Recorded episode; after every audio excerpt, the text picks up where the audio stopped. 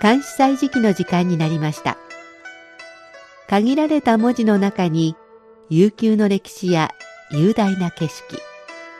時に心のひだが織り込まれている漢詩日本の俳句や短歌にも共通するところがあるように思います読むたびに聞くたびに理解が深まったり新しい発見があったりそんな監視の世界を旅してみましょう。ご案内は私、高橋恵子。中国語の朗読は応用でお届けします。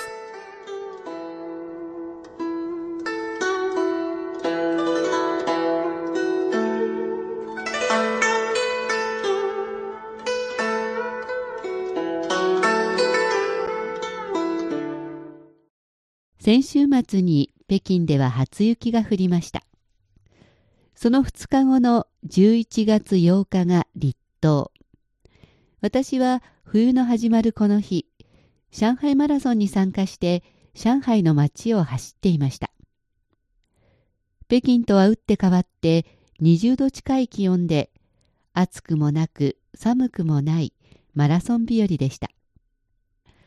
寒い北京を思うと上海あたり、揚子江、つまり長江の南側、江南地方は全然違うな、中国って広いなと改めて実感しました。北京に戻ってどんな漢詩を紹介しようかと探していたら、八居医がこの時期の江南地方を歌った詩を見つけました。早い冬と書いて相当です。日本語では冬に入ったばかりの時期は初冬と言いますし、早い春、早春、早い朝、早朝は聞いたことがありますが、相当という言葉はとても新鮮でした。10月の江南で始まっている詩ですが、当時旧暦の10月は今の暦ならちょうど今頃、11月のことです。確かに上海あたりの天気は過ごしやすかったので、一気にこの詩の世界に引きずり込まれました。では今日はその詩、八居医の相当を紹介します。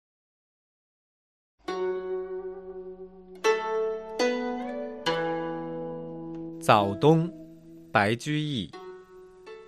十月江南天气好，可怜冬景似春华，霜轻未杀萋萋草，日暖初干漠漠沙。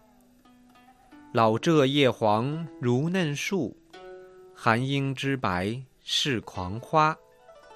此时却羡闲人醉，无马无油入酒家。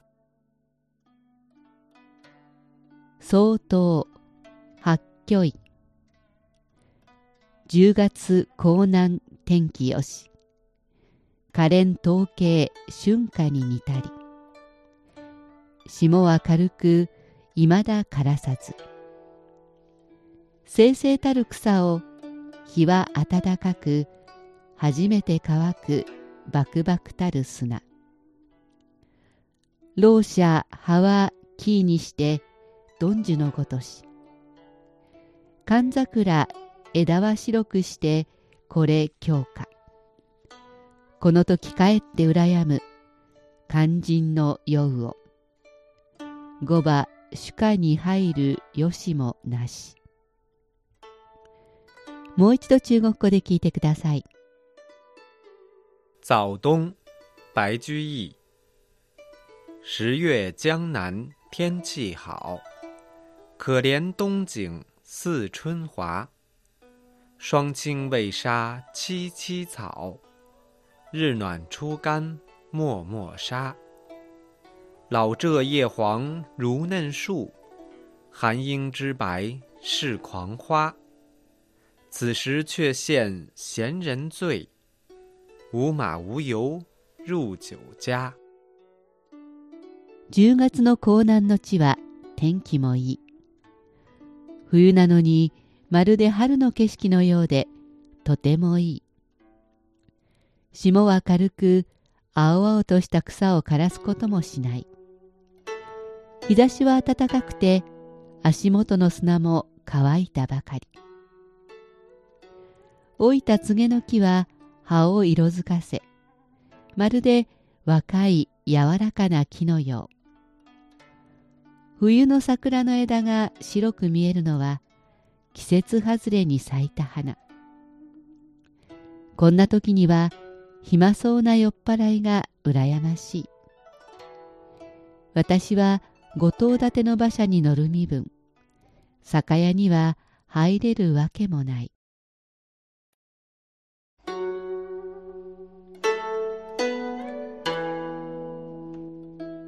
作者八居医は日本でもよく知られた中東の詩人。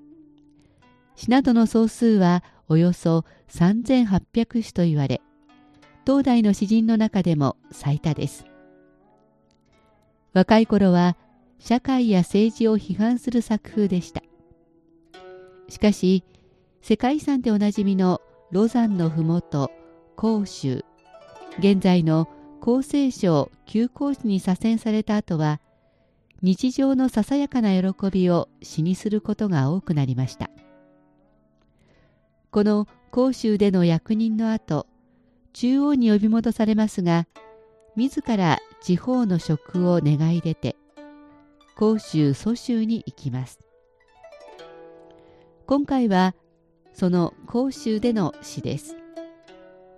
生成は青々としたという意味。ドンジュは葉の柔らかい木のこと。五つの馬と書く五馬は五頭立ての馬車のこと。自分の身分を言っています。わかりやすく情景が思い浮かぶ作品は晩年の八居らしさがよく現れているように思います。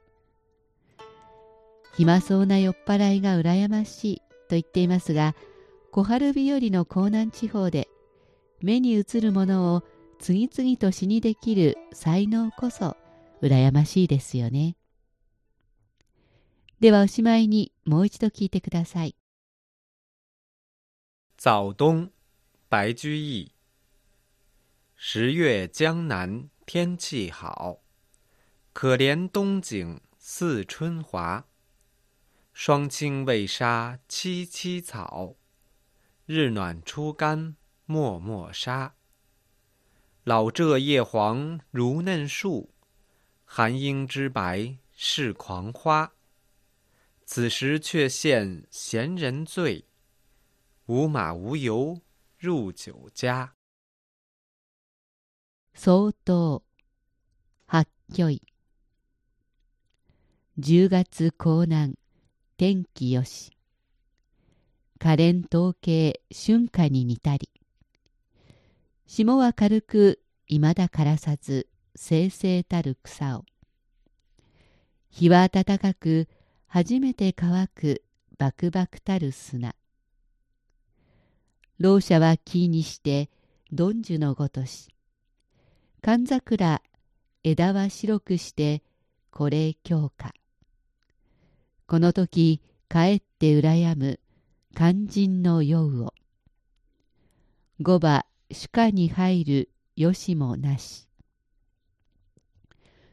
10月の江南の地は天気もいい冬なのにまるで春の景色のようでとてもいい霜は軽く青々とした草を枯らすこともしない。日差しは暖かくて足元の砂も乾いたばかり。老いた柘の木は葉を色づかせ、まるで若い柔らかな木のよう。冬の桜の枝が白く見えるのは季節外れに開いた花。こんな時には暇そうな酔っ払いが羨ましい。私は五頭立ての馬車に乗る身分酒屋に入れるわけもない監視祭時期今日は八教医の相当を紹介しました。